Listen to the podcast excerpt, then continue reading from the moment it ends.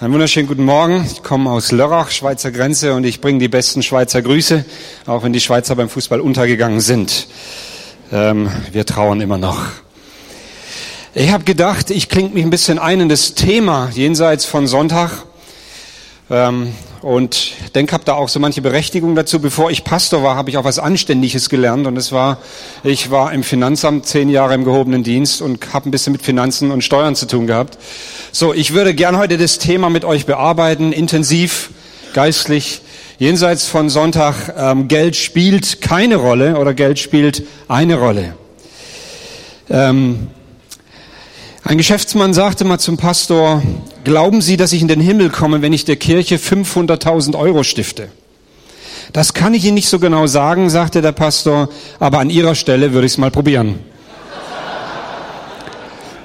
So, es ging ja ums Probieren. Es ging ja darum, dass wir das, was in dieser Predigtreihe so äh, kommt und gepredigt wird, dass wir es die Woche umsetzen. Ich würde dir sagen, setzt es doch mal um diese Woche. 500.000 wäre kein Thema. Der Kassierer hat mich nicht angeheuert.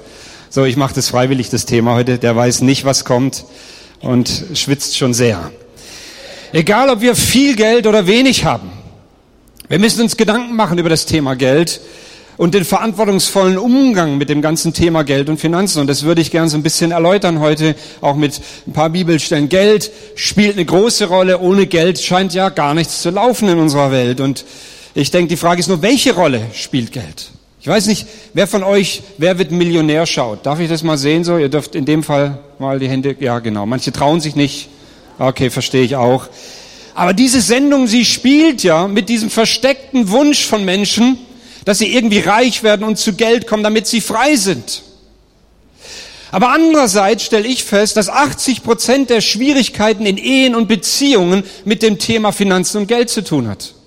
So ist für mich irgendwie so ein Widerspruch. Wir schauen uns, wer wird Millionär? Und ich kenne ganz aktuell einen aus meinem Jugendkreis, der jetzt diese Tage Millionär wurde. Mit 19 Jahren, Jurastudent, fand so einen goldenen Ball in der Uni, brachte den in diese Show da rein. Oliver Kahn fing diesen goldenen Ball und siehe da, auf einen Schlag eine Million.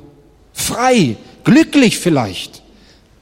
Was sagt das Wort Gottes zum Thema Reichtum? Die Macht des Geldes.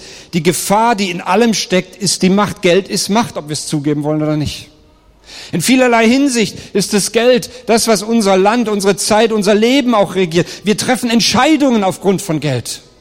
Wir verdienen, wir, wir, wir, wir reden darüber und wir, wir leben damit. Wie geben wir unser Geld denn aus?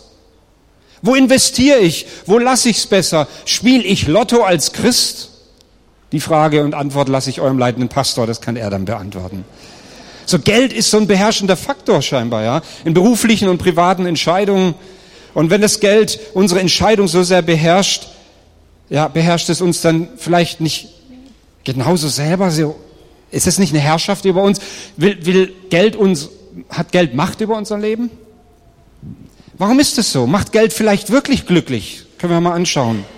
So ein paar Aussagen über einige Persönlichkeiten. In der nächsten Folie zeigt es Persönlichkeiten, die am Ende ihres Lebens jede Menge Geld verdient haben und da so ein bisschen zurückschauen. Rockefeller sagt, ich habe viele Millionen verdient, aber das Glück haben sie mir nicht gebracht. Oder Henry Ford sagt, ich war glücklicher, als ich noch Mechaniker war. Und ein anderer Mann, der muss wohl auch reich gewesen sein, Willem Henry Vanderbilt. Die Verantwortung für 200 Millionen Dollar reicht, um jeden umzubringen. Es ist wahrlich kein Vergnügen. So, das haben die am Ende ihres Lebens gesagt. Die waren ja irgendwie vielleicht ganz oben und äh, sprechen sie jetzt dem Geld die Fähigkeit ab, glücklich zu machen? Wie sieht es aus? Oder Überleg doch mal, wenn du immer deine ganze Zeit, deine Energie investierst, um 80.000 Euro im Jahr zu verdienen, würden es vielleicht auch 50 oder 60 tun, aber mit weniger Aufwand. Wo sind die Prioritäten? Wo ist die Herrschaft? Wo, wo, wer herrscht in deinem Leben? Wenn dieses Geld gewinnen um jeden Preis unsere Beziehung gefährdet, unsere Gesundheit verschleißt, unsere Lebenszeit auffrisst und doch nicht glücklich macht? Andererseits, weiß ich nicht, wie es euch geht, andererseits, wenn ich mir so die Bilder im Fernsehen anschaue, ich war jetzt noch nie in Afrika, aber die Slums, die Armen anschaue, ähm, ich bin mir da jetzt auch gar nicht so ganz sicher, ja, das, wie soll ich sagen, möchte ich da tauschen? Nein, das auch nicht unbedingt. Tatsache ist, dass es auch nicht falsch ist, sich zu bemühen, auch nicht falsch ist, etwas zu leisten, sich eigene Talente und, und Begabungen und Fähigkeiten auszuprägen und zu leben. Aber wir sollten doch der Lüge nicht hinterherlaufen, dass das bisschen Geld wohl das Glück bringt. Nein, das ist nicht so. Dann haben wir, endlich verdienen wir, ja, dann haben wir geheiratet, dann haben wir 1,3 Kinder in Deutschland, dann kommt das äh, getraute Eigenheim mit dem Vorgarten. In Baden-Württemberg ist der ungefähr 10 Quadratmeter, hier ist der 100, ja, weil es einfach billiger ist hier. Und dann hast du den Hund noch und den Mercedes mit der, mit der Klopapiergeschichte äh, hinten und dem Wackeldackel und so, ja. Die Jungen kennen das ja gar nicht mehr. Das war hochmodern früher. Du hast du alles, ja die ganzen Träume verwirklicht und dann ist scheinbar das Glück da, oder wie ist das? Eins ist klar, und das ist in Bremen genauso wie in Lörrach und wie überall anders auch, es wird immer einen geben, der mehr hat wie du. Immer. Immer. Es wird immer so sein, dass wenn der, der hat ein Segelboot, ja, und du hast keins, der fährt den Mercedes eine Nummer größer oder keine Ahnung. Und du sprichst im Glauben, bist ein Glaubensheld und sagst zu deinem Fiat Panda, werde ein Mercedes, werde ein Mercedes. Und er wird es nicht. Es wird es immer geben. Wird immer so sein. Aber sei mir ehrlich mit dir selber. Führen wir uns wirklich den Preis vor Augen, was, den wir bezahlen? Erwarten wir wirklich von Geld das Glück? Nein, das tun wir nicht. Wie lange hat deine Freude denn angehalten, als du dir neue Klamotten gekauft hast? Wie lange war die Freude, als du endlich den ersehnten Wagen hattest oder endlich das neue Handy? Es war oft gar nicht so lange. Ich möchte heute Morgen einen ganz schnellen Reichtumstest mal machen. Und ich möchte dich mal bitten, auf diese Fragen zu schauen und für dich da was zu klären. Das hat ein Schweizer, wieder Schweizer Management- und Investmentberater ähm, ausgearbeitet. Ganz einfache Grundfragen. Erste Frage, hast du genug zu essen? Und ich meine jetzt nicht so viel, dass du ständig an Diät denken musst, sondern nur hast du genug zu essen. Zweite Frage, hast du anständige Kleidung? Und ich meine nicht 20 Anzüge und 30 Kleider, sondern schlichte, wärmende Kleidung. Hast du das? Dritte Frage. Hast du ein Heim, das dich vor dem schlechten Bremer Wetter schützt? Wir haben gerade 12 Grad mehr. Nur so zur Info. Also ich meine auch nicht eine Villa, ich meine einfach eine Wohnung. Und die vierte Frage, hast du ein zuverlässiges Transportmittel? Und da reicht auch ein einigermaßen gutes Fahrrad. Und ich sage dir, wenn du diese vier Fragen mit Ja beantworten kannst, dann gehörst du zu den 15 Prozent der reichsten Menschen auf unserem Planeten. Herzlichen Glückwunsch.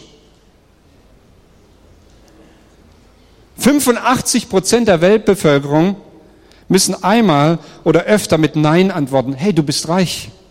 Du bist reich. Sag mal deinem Nachbarn, du bist reich. Sag ihm das mal. Du bist reich. Ist so.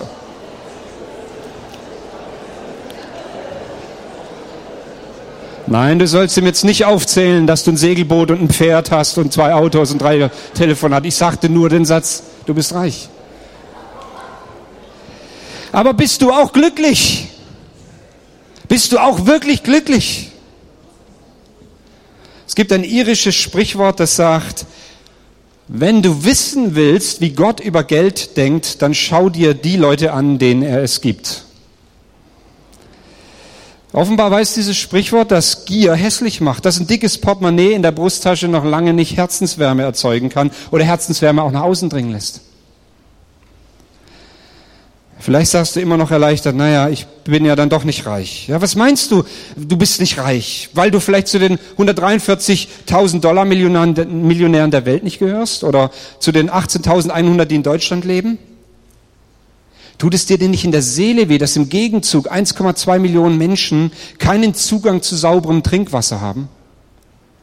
Dass Kinder an Bagatellkrankheiten sterben? Weil sie sich keine Medikamente leisten können. Und dann wird in unserem deutschen Land auf allerhöchstem Niveau gejammert. Uns geht's so, so schlecht. Damit meinen wir, ich kann mir kein drittes Auto leisten. Ich habe nur zwei Fernseher. Ich habe nur was auch immer. Wie sieht die richtige Einstellung eines Christen zum Thema Reichtum und Geld aus? Ich glaube, der Begriff Reichtum hat schon gewaltig in sich und ähm, Weiß nicht, ob er Geld mit Reichtum gleichsetzen kann. Ich glaube, Reichtum ist eigentlich etwas anderes. Ich fühle mich reich. Ich bin verheiratet, ich habe fünf Kinder. Ich habe immer zu essen. Ich habe eine tolle Gemeinde. Ich lebe und kann mich freuen. Ich habe Freunde. Ich kann das Leben genießen. Ich trinke gerne Rotwein. Mir geht's gut. Ich bin reich. Ich kann das leben. Ich habe mein Hobby zum Beruf gemacht. Andi und ich, wir arbeiten. Ich ist Vergnügen. Das meine ich schon auch halb ernst. Es ist fantastisch, von Gott gebraucht zu werden, in den Gaben und Talenten zu dienen, die wir haben. Wirklich begeisternd. Ja? Welcher Stellenwert hat das Geld in unserem Leben? Welche Rolle spielt es? Geld zu haben ist aus biblischer Sicht überhaupt nichts Schlimmes, gar nichts. In der Bibel gibt es sogar die Gabe der Vermehrung von Geld. Und wenn es diese Gabe der Vermehrung gibt, dann muss es ja irgendwie auch die Gabe geben, dass ich äh, Güter sammeln kann, dass ich Gunst und Gnade und Weisheit habe, mit Geld gut umzugehen. Gott schenkte einem Abraham Wohlstand. Und das war doch nicht die Absicht, dass er mit diesem Wohlstand ähm, das Volk Israel und das, was da danach entstand, irgendwie, dass es nicht gesegnet werden sollte oder moralisch verkommen sollte. Das war doch nicht Gottes Absicht. Gott gab gerne und gibt gerne. Abraham.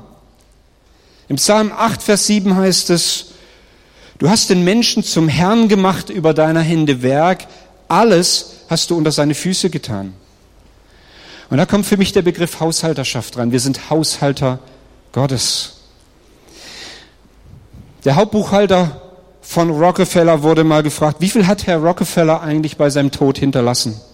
Wir wissen doch, dass er ein unheimlich reicher Mann war. Und der Buchhalter antwortete kurz und bündig, alles. Alles. Gott will uns daran erinnern, vielleicht auch heute Morgen, dass wir alles zurücklassen werden. Oder man sagt so bei uns im Schwäbischen, weiß nicht, und, und im Badischen, das letzte Hemd hat gar keine Taschen. Ist so, du lässt alles da. Aha. Hm. Und das Buch des Predigers, Prediger beschäftigt sich mit der Verwaltung von Reichtümern. Ein Salomo hat richtig erkannt, egal welche Stellung ein Mensch im Leben hat, er kann nichts an Besitz anhäufen. Es wird alles irgendwann vergehen. Das Neue Testament sagt uns, sammelt keine Reichtümer hier auf der Erde, sammelt Reichtümer bei Gott. Das Geld glücklich macht, ist ein Irrglaube. Es gibt aus meiner Sicht keinen Zusammenhang zwischen Glück und Geld. Geld ist ja die Wurzel allen Übels, oder? Kennt ihr den Spruch?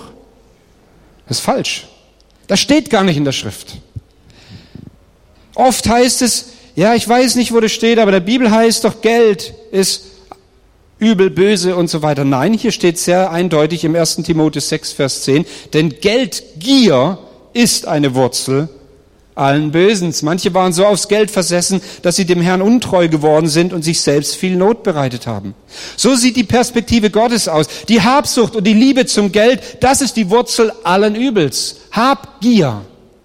Und ich möchte einen, ein kurzes Gleichnis aus dem Lukas-Evangelium lesen und das nochmal verdeutlichen. Lukas Kapitel 12, Vers 16 bis 21. Wir hören aus der Heiligen Schrift, aus dem Lukas-Evangelium. Jesus erzählte den Leuten dazu ein Gleichnis. Die Felder eines reichen Mannes hatten einen guten Ertrag gebracht. Der Mann überlegte hin und her, was soll ich tun? Ich weiß ja gar nicht, wohin mit meiner Ernte. Schließlich sagte er, ich weiß, was ich mache. Ich reiße meine Scheunen ab und baue größere. Dort kann ich mein ganzes Getreide und alle meine Vorräte unterbringen. Und dann werde ich zu mir selbst sagen, du hast es geschafft. Du hast einen großen Vorrat, der für viele Jahre reicht. Gönne dir jetzt Ruhe, iss und trink und genieße das Leben. Da sagte Gott zu ihm, du törichter Mensch. Noch in dieser Nacht wird dein Leben von dir zurückgefordert werden. Wem wird denn das gehören, was du dir angehäuft hast? Jesus schloss, indem er sagte, so geht es dem, der nur auf seinen Gewinn aus ist und der nicht reich ist in Gott. Wir nehmen wieder Platz. Das Gleichnis und diese Prinzipien hier. Dieser Geschäftsmann, dem ist Erfolg zuteil geworden. Er war erfolgreich im Berufsleben. Das, was wir uns alle erhoffen. Und Jesus sagt, die Felder eines reichen Mannes hatten guten Ertrag gebracht. Er hat investiert. Es war klasse, aufgewendete Arbeit. Es ging alles gut. Und es sprengte den Umfang seiner kompletten Betriebsanlagen, die er bisher gebaut hatte. Und dann erzählt Jesus hier in diesem Gleichnis von dem Problem dieses Mannes und sagt, was soll ich tun? Ich weiß ja gar nicht, wohin mit dieser großen Ernte. So erweitert er die Betriebsanlagen oder hat es vor, weitet sein Geschäft aus. Expansionskurs. Wow. Ich reiß die Scheunen ab. Und bis zu dem Zeitpunkt hat der Geschäftsmann auch überhaupt nichts falsch gemacht, sagt die Bibel nicht. In keiner Weise ist ein Fehler zu sehen. Aber Jetzt kommt's, um was es Jesus hier geht. Jesus hat nichts gegen gesunde und wachsende Unternehmen. Überhaupt nichts.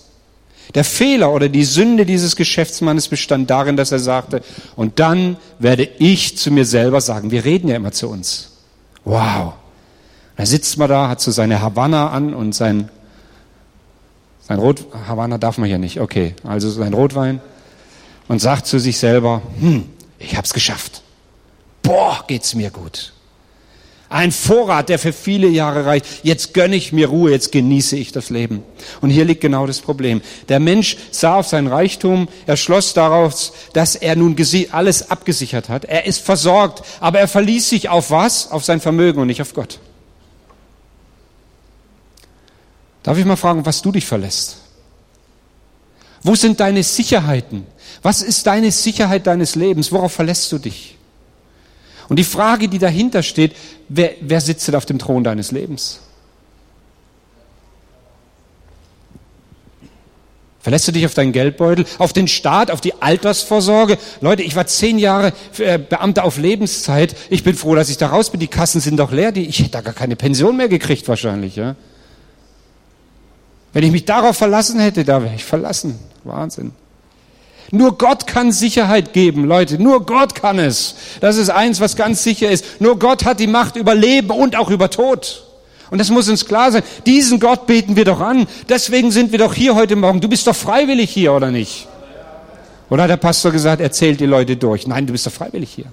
Und wir beten diesen Gott an, der Sicherheit in unser Leben gibt und noch ewige Sicherheit. Und wenn du, wenn Sie heute Morgen hier sind, wenn du da bist und sagst, ich kenne diesen Jesus so nicht, ich weiß gar nicht, wo ich meine Ewigkeit zubringe. Ich spüre und ahne, da gibt es was. Die beste Sicherheit ist, Jesus Christus als Freund und Retter zu haben. Die aller, allerbeste. Worauf verlassen wir uns? Reichtum ist keine Garantie für ein sorgenfreies Leben. Nur Gott kann diese Sicherheit geben. Wie gehe ich da im Alltag damit um? Wie, wie gehe ich mit Reichtum und wie gehe ich mit diesen Dingen um? Ich möchte nochmal deutlich machen, dass wir von Gott her Dinge anvertraut bekommen haben. Wir sind in dem Sinne Besitzer. Ich möchte das mal erklären. Besitz und Eigentum ist ein Unterschied. Die Juristen unter uns wissen das. Ich weiß das aus meinen BGB-Vorlesungen. Ja. Ich, ich bin zum Beispiel Eigentümer oder ich war zeitweise, ich habe zwei Töchter, zwei große, war Eigentümer von drei Autos. In Wirklichkeit habe ich gar keins besessen. Aber geputzt habe ich sie alle. Ihr versteht, was ich meine. Ja. So, uns ist was anvertraut. Wir haben Verantwortung von Gott bekommen. Aber letztendlich gehört alles, was du hast, Gott. Alles gehört Gott hier. Ich habe hier ein bisschen was an, ja. Das ist auch gut so, ja. Aber es gehört mir nicht. Gott hat gesagt, du kriegst ein bisschen Geld zurück, kaufst da was Nettes, so. Wir waren dann hier im Primarkt und wir kommen auch wieder und so, ja. War klasse. Weil Gott sagt, du, ich will, dass es dir gut geht, ja. Aber ich weiß eines, alles, was mein Leben ausmacht, meine Familie, mein Geld, alles, es gehört Gott. Er regiert. Ihn beten wir an. Er regiert. Haben wir das nicht gesungen? Er regiert. Regiert über mir, überall, über Bremen, über unser deutsches Volk. Wow, wie nötig haben wir es. Ein paar kurze biblische Weisheiten noch zum Thema äh, Umgang mit Geld. In Gottes Reich spielt Geld eben eine Rolle und das möchte ich so ein bisschen verdeutlichen, denn Gott kann Geld dazu benutzen, um zum einen unser Vertrauen in ihn zu stärken. Oft geschieht es durch Geld, dass Gott uns ganz deutlich zeigt, dass er tatsächlich der Herr ist und dass er alles in seiner Hand hat. Darum plagen sich die Menschen, die Gott nicht kennen. Euer Vater im Himmel weiß, dass ihr all das braucht, heißt es in Matthäus 6. Sorgt euch zuerst darum, dass ihr euch seiner Herrschaft unterstellt und tut, was er verlangt, so wird er euch mit allem anderen versorgen. Oder wer auf Luther gelernt hat, trachtet zuerst nach dem Reich Gottes und seiner Gerechtigkeit, so würde euch alles andere hinzugetan werden. Das verdeutlicht das doch nochmal. Geld, äh, es ist so, dass Gott Geld dazu einsetzen wird, um unser Vertrauen zu stärken. Aber wir müssen uns der Stellung als Haushalter bewusst sein. Zweitens, Gott kann Geld dazu benutzen, um unsere Vertrauenswürdigkeit zu entwickeln. Und dieser Gedanke ist sehr wichtig, weil unser Leben sich, wie gesagt, um Verdienen, Ausgeben, Sparen und so weiter auch dreht. Im Lukas 16 heißt es, wenn ihr im Umgang mit irdischem Besitz nicht zuverlässig seid, wird euch auch das wirklich Wertvolle nicht anvertraut. Da geht es um Vertrauenswürdigkeit. Gott schaut darauf, wie du mit Geld und Finanzen umgehst. Er will, dass du lernst, verantwortungsvoll damit umzugehen. Stärkt die Vertrauenswürdigkeit. Gott prüft das auch. Gott kann Geld dazu benutzen, um uns seine Liebe zu zeigen. Ich bin der festen Überzeugung, dass Gott es gut mit dir meint. Du auch? Würdest du mal deinem Nachbarn sagen, Gott meint's gut mit dir? Sag ihm das nochmal. Gott meint's gut mit dir.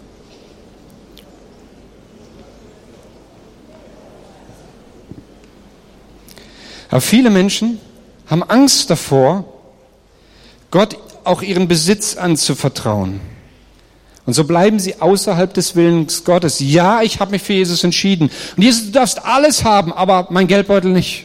Deswegen sagt man, es braucht ja manchmal zwei oder drei Bekehrungen. Der Geldbeutel muss sich auch bekehren. Die Art und Weise, wie ich mit Geld umgehe. Weil die Maßstäbe unserer Gesellschaft sind einfach ganz andere.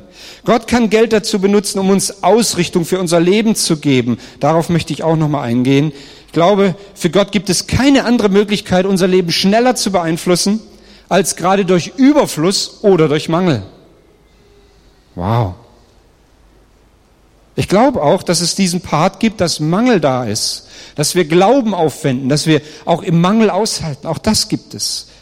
Galater 6, Vers 9 sagt, wir wollen nicht müde werden, das Gute zu tun. Wenn die Zeit da ist, werden wir auch die Ernte einbringen. Wir dürfen nur nicht aufgeben.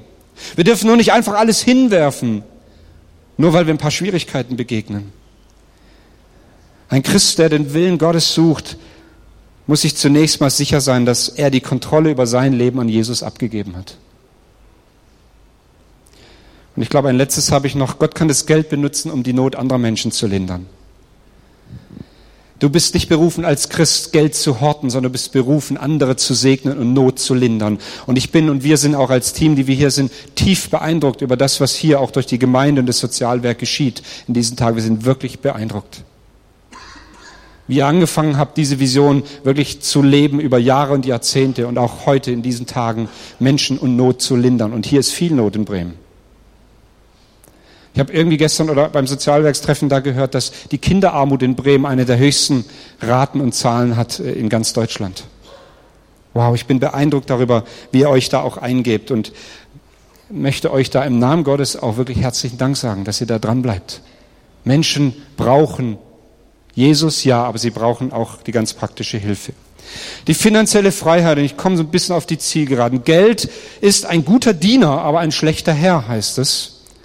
Und in diesem Zusammenhang spricht die Bibel ja immer wieder auch von diesem Mammon. Und schlaue Menschen haben ermittelt, dass in der Bibel 215 Verse über Glauben stehen, 218 Verse über Heil und Erlösung und 2084 über Finanzen und Reichtum. Jetzt will ich damit nicht sagen, dass Finanzen und Reichtum wichtiger sind wie Glauben und Heil. Ja? Ich will damit nur deutlich machen, die Bibel spricht darüber sehr, sehr klar. Wir müssen darüber lernen. Wir haben Kompetenz in dem Bereich, weil die Schrift enorm viel über das Thema Finanzen und Geld sagt. Aber was wir müssen, wir müssen frei werden von dieser Macht und der Kontrolle des Mammon. Geldgier, nochmal, ist eine Wurzel alles Bösen. Manche sind ihr so verfallen, dass sie dem Herrn untreu wurden und sich selbst die schlimmsten Qualen bereitet haben. Wir müssen uns von diesem bestimmenden Einfluss von Geld trennen, sagen, ich will dagegen handeln. Und ich möchte sogar ganz praktische Dinge nochmal aufzeigen hier und sagen, wie wir dagegen gehen können, auch uns aus diesem, dieser Haltung des Mammon heraus, dieses Geldbeherrschens herausbewegen können. Wie kann ich entgegengesetzt handeln? Erstens, kauf Dinge, weil sie nützlich sind und nicht als Statussymbol. Zweitens, vermeide jede Anschaffung, die dich in ein Verhältnis der Abhängigkeit bringen könnte. Sei von niemandem abhängig als nur von Gott. Wie viele Haushalte verschulden sich enorm, weil sie irgendeine Sofaecke brauchen und den großen Plasmafernseher und den Whirlpool und so. Das sind Dinge, die brauchst du vielleicht gar nicht. Oder du kannst sie dir gar nicht leisten. Drittens, entwickle die Gewohnheit, Dinge wegzugeben. Ich weiß nicht, ob wir noch mal ein zweites Opfer einsammeln. Wir könnten es praktisch testen, lieber Matthias. Kannst du ja noch überlegen. Viertens, lass dich nicht durch die Werbung verführen. Leute, wenn ich ab und zu mal einkaufen gehe, ich bin komplett überfordert. Wenn ich da beim, selbst beim Aldi bin ich mittlerweile überfordert. Ich soll irgendwie Creme kaufen oder irgendwie Pasta, dann stehe ich davor und dann sind da so im Regal so 30 Dinger und ich denke, was soll ich jetzt nehmen? Bin froh, dass es ein Handy gibt. Ich rufe meine Frau an und sage, was soll ich nehmen? Sagt, greif geradeaus, rechts, links die Farbe und das nimmst du einfach. Ja. Du, ich bin da überfordert. So viel, die Werbung macht mit uns was. Fünftens, lerne Dinge zu genießen, die dir nicht gehören. Ah, okay. Was immer das auch heißt, ja. Entwickle eine größere Wertschätzung für Gottes Schöpfung, ist auch so ein Punkt. Wow. Siebtens, vermeide das Kaufe jetzt, zahle später Syndrom. Das wird ja auch ganz viel gesagt, ja, so. Oder meine Oma, die, die ist immer einkaufen gegangen früher und die sollte eigentlich Schnitzel kaufen. Die kam immer mit einem Dreiviertel Schwein nach Hause, weil das war günstiger scheinbar. Es war ein Sonderangebot. 20 Prozent reduziert. Dass das Vieh aber nicht in die Tiefkühltruhe gepasst hat, hat sie nicht bedacht. So, vermeide solche Dinge irgendwie, ja, diesen Bereich. Und achtens, vermeide alles, was dich vom Hauptziel abbringt, das Reich Gottes und seine Gerechtigkeit zu suchen. Ich möchte dich motivieren. Durch diese kurzen Ausführung, dass du dich mit der Bibel und den Aussagen über Reichtum und Geld mal wirklich beschäftigst. Dass du mal anfängst, da reinzugehen. Und ich möchte auch noch ein Element des Verzichts betonen. Das nennt sich das Prinzip des Zehnten. Zu verzichten und zu sagen, ich gebe zehn Prozent oder noch mehr meines Vermögens, meines, meines Geldes, zum Beispiel in Gemeinde, da wo ich geistlich Nahrung bekomme. Du wirkst dagegen, indem du anfängst zu sagen, ich verzichte auch ganz bewusst. Wenn du den Zehnten nicht gibst, wirst du nicht bestraft, in keiner Weise. Auch nicht im Alten Testament war nie von Strafe die Rede, wo Menschen ihren Zehnten nicht gaben. Aber ich glaube, du schneidest dir Segnungen und Verheißungen Gottes ab. Aber da, wo du anfängst hineinzuwachsen in eine Dimension des Glaubens und des Geistes, auch im Bereich von Finanzen, fängst du an, auch Verzicht zu üben und zu sagen, nein, ich bin bereit, ich investiere Geld ins Reich Gottes, denn die Rendite ist massiv hoch, enorm hoch, das kriegst du nirgends. Ja? Heute gibt's eh nichts mehr für unser Geld. Ich möchte so ein bisschen jetzt doch, komme ich auf die Gerade. Ähm, ich möchte dir sagen, denk dran, dass Gott dich sehr, sehr liebt und dass er einen Plan mit deinem Leben hat. Entdecke die Reichtümer deines Lebens. Wisst ihr was? Es ist ein Vorrecht, in lebendiger Gemeinde zu sein, zum Beispiel. Hat Andi jetzt nicht gesagt, ich soll das sagen, sondern ich empfinde es so. Ich bin so dankbar, dass ich jetzt elf, über elf Jahre Pastor Lörrach sein darf, dass wir aus dem Hinterhof ein Autohaus kaufen dürfen, dass tolle Entwicklungen stattfanden, Wachstum da war. Ich bin dankbar für Gemeinde und Freunde und Geschwister. Ich bin dankbar für all das. Ja, da gibt's auch Verletzungen, ja, da gibt's auch komische Leute. Ich bin einer davon, ja. Aber ich bin dankbar für Gemeinde. Ich sehe die Reichtümer, die Gott mir da auch gegeben hat, ja. Und du bist wertvoll, weil Gott dich geschaffen hat, so wie du bist. Und ich möchte dich aufrufen, lege deine, dein Leben und auch deine Sicherheiten immer wieder in die, neu in seine Hände. Ich schließe mit einem Gedicht. Der Verfasser ist unbekannt. Er schreibt, ein Basketball in meinen Händen ist etwa 25 Euro wert. Ein Basketball in den Händen von Basketballlegende Michael Jordan ist ungefähr 25 Millionen Euro wert. Es kommt darauf an, wer ihn in den Händen hält. Ein Tennisschläger in meinen Händen ist wertlos. Ein Tennisschläger damals in den Händen von Boris Becker verspricht einen Wimbledon-Sieg. Es kommt darauf an, wer ihn in den Händen hält. Ein Stab in meinen Händen kann mich vor einem wilden Tier schützen. Ein Stab in den Händen von Mose teilte das Rote Meer. Es kommt darauf an, wer ihn in den Händen hält. Eine Schleuder in meinen Händen ist ein Kinderspielzeug. Eine Schleuder in den Händen von David ist eine mächtige Waffe. Es kommt darauf an, wer sie in den Händen hält.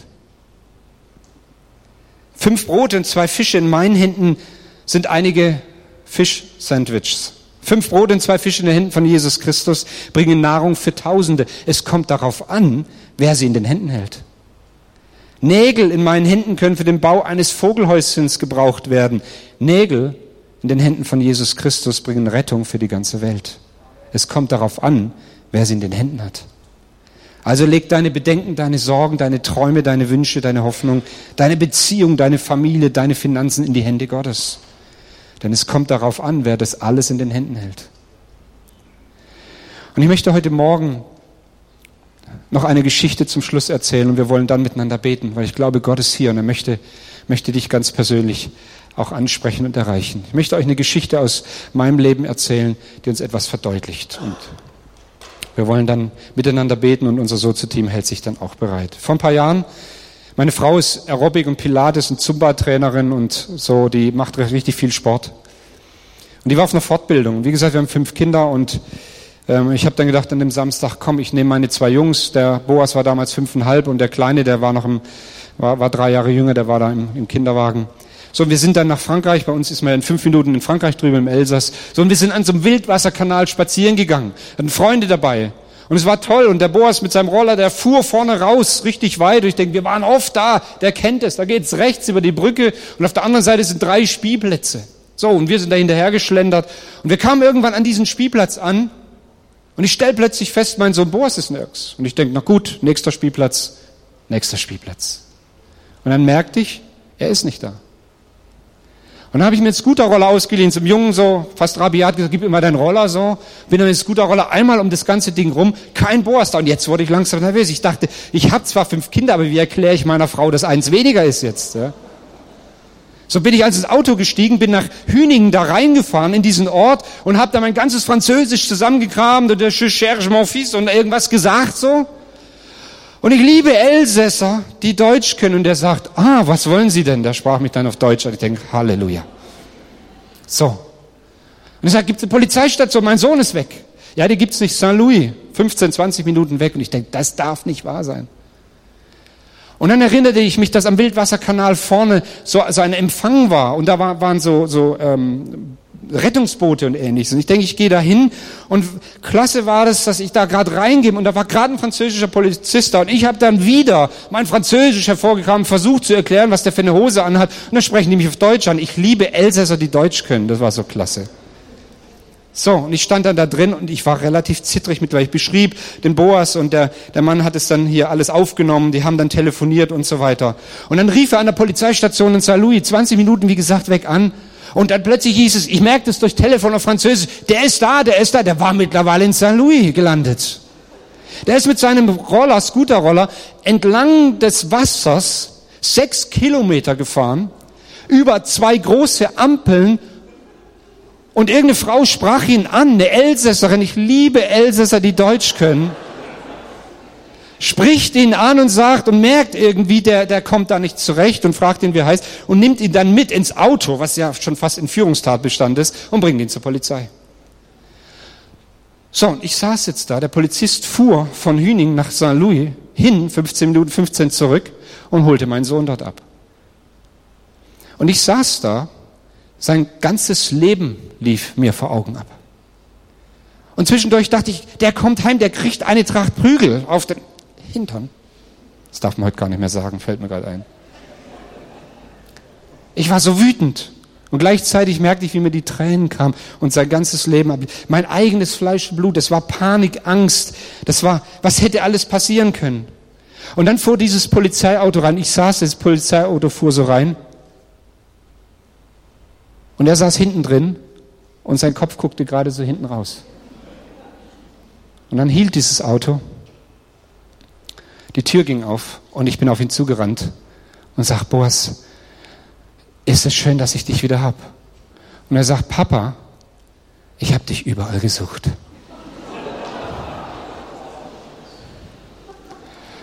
Und ich habe gesagt, Boas, ich habe dich auch überall gesucht. Was für eine Erleichterung. Papa, ich habe dich überall gesucht und ich, Boas, ich habe dich auch überall gesucht.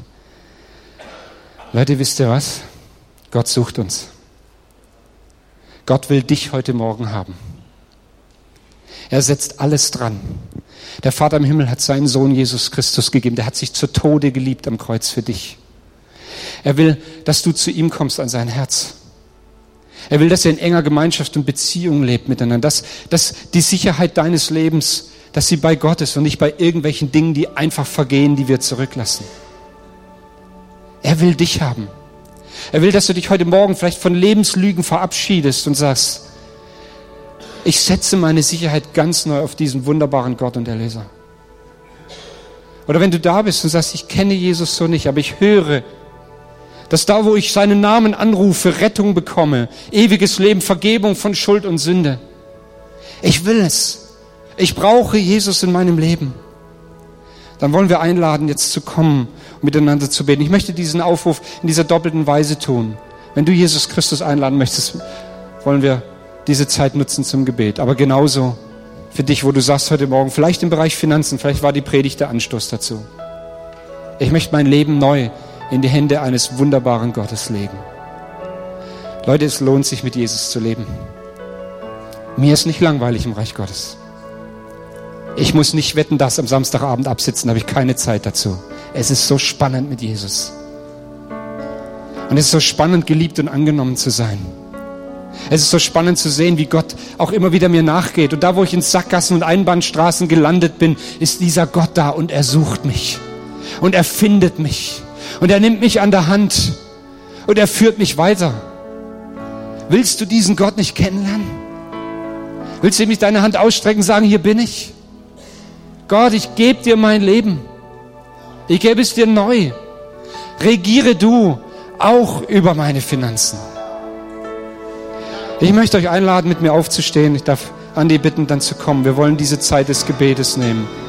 Heiliger Geist, wir beten, dass du kommst hier in Macht dass du deine Gegenwart manifestierst, Herr.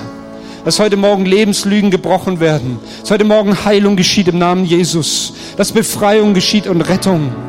Jesus, wir brauchen dich. Jesus, wir brauchen deine Liebe, die hier ist. Sie ist ausgegossen durch den Heiligen Geist in unsere Herzen. Danke für dieses, für dein Herz, das sich sehnt nach mir, nach uns dass ich sehne nach den Menschen hier in dieser Stadt, in unserem deutschen Land. Jesus, wir rufen zu dir für Deutschland. Wir rufen zu dir für Bremen. Jesus, wir beten, dass Rettung geschieht. Und dass wir Wegweiser sind für dich, Jesus. Weil es deine Liebe ist, die dich ans Kreuz gebracht hat, weil es die Liebe des Vaters ist. Halleluja. Preisen dich. Andi, kommst du und wir wollen dieser Weise beten. Gott ist hier. Ja, und ich möchte es aufnehmen. Ich möchte bitten, dass die Gebetsdienste sich rechts und links postieren und einfach diesen Aufruf aufnehmen, da wo jemand heute Morgen dieses festmachen will, dieses starke Bild, was hier über uns nachklingt, deine Hand in die Hände Gottes gelegt. Wo immer du da stehst, vielleicht das erste Mal oder da, wo du sagst, da ist mir etwas verloren gegangen, ich habe andere Dinge ergriffen als Jesus, dann mach das heute Morgen fest, veränder das, gestalte das neu und geh aus diesem Sonntag raus mit einer neuen Aufstellung, mit neuer Priorität im Leben. Wir wollen eine Zeit nehmen, wo wir reagieren. Danke, dass das Team uns führt im Hintergrund und das ist eine Zeit, wo du und Gott jetzt ganz nah zusammenkommen. Ich möchte einen Impuls nachgehen, den ich schon in unserer ersten Gebetszeit hatte. Ich glaube, dass ein Mensch hier ist, der mit Gott eine Abmachung getroffen hat. Er hat gesagt, wenn an diesem Morgen der Psalm 23 verlesen wird, dann habe ich meine Antwort, die ich von dir erwartet habe. Also lese ich ihn, der Herr ist mein Hirte, darum leide ich keinen Mangel. Er bringt mich auf Weideplätze mit saftigem Gras und führt mich zu Wasserstellen, an denen ich ausruhen kann. Er stärkt und erfrischt meine Seele. Er führt mich auf rechten Wegen und verbirgt sich dafür mit seinem Namen. Selbst wenn ich durch ein finsteres Tal gehen muss, wo Todesschatten mich umgeben, fürchte ich mich vor keinem Unglück, denn du Herr bist bei mir. Dein Stock und dein Hirtenstab geben mir Trost. Du lädst mich ein und deckst mir den Tisch selbst vor den Augen meiner Feinde. Du salbst mein Haupt mit Öl, um mich zu ehren, und füllst meinen Becher zum Überfließen. Nur Güte und Gnade werden mich umgeben alle Tage meines Lebens. Und ich werde wohnen im Haus des Herrn für alle Zeit. Und dieser Impuls steht in mir auf, dass der Herr dir sagt, glaube mir, dass ich dich kenne, deine Bedürfnisse, dass ich dein Belohner bin und dir Antwort gebe. Und es ist so dieser Satz, der in mir ist, du sollst nie wieder zweifeln. Gott kennt dich. Und Herr, mit diesem Gebet auf den Lippen Lass uns ein Wohlklang sein. Wollen wir in die nächste Woche gehen? Wir beten, Herr, dass du uns leitest in unseren Gottesdienst hinein an Menschen, die du uns in der kommenden Woche in den Weg stellst. Wir bitten dich da, wo wir Begegnungen mit Menschen haben, dass wir deinen Duft und deinen Wohlklang abbilden. Herr, ich segne meine Geschwister und sende sie in ihren Gottesdienst jenseits des Sonntags. Und ich bete, dass du sie segnest und behütest, dass du dein Angesicht über ihn leuchten lässt, dass du ihnen gibst und erhältst deinen Frieden. Vater im Himmel, ich segne sie im Namen des Vaters, des Sohnes und des Heiligen Geistes mit der Gemeinschaft deines Geistes. Amen.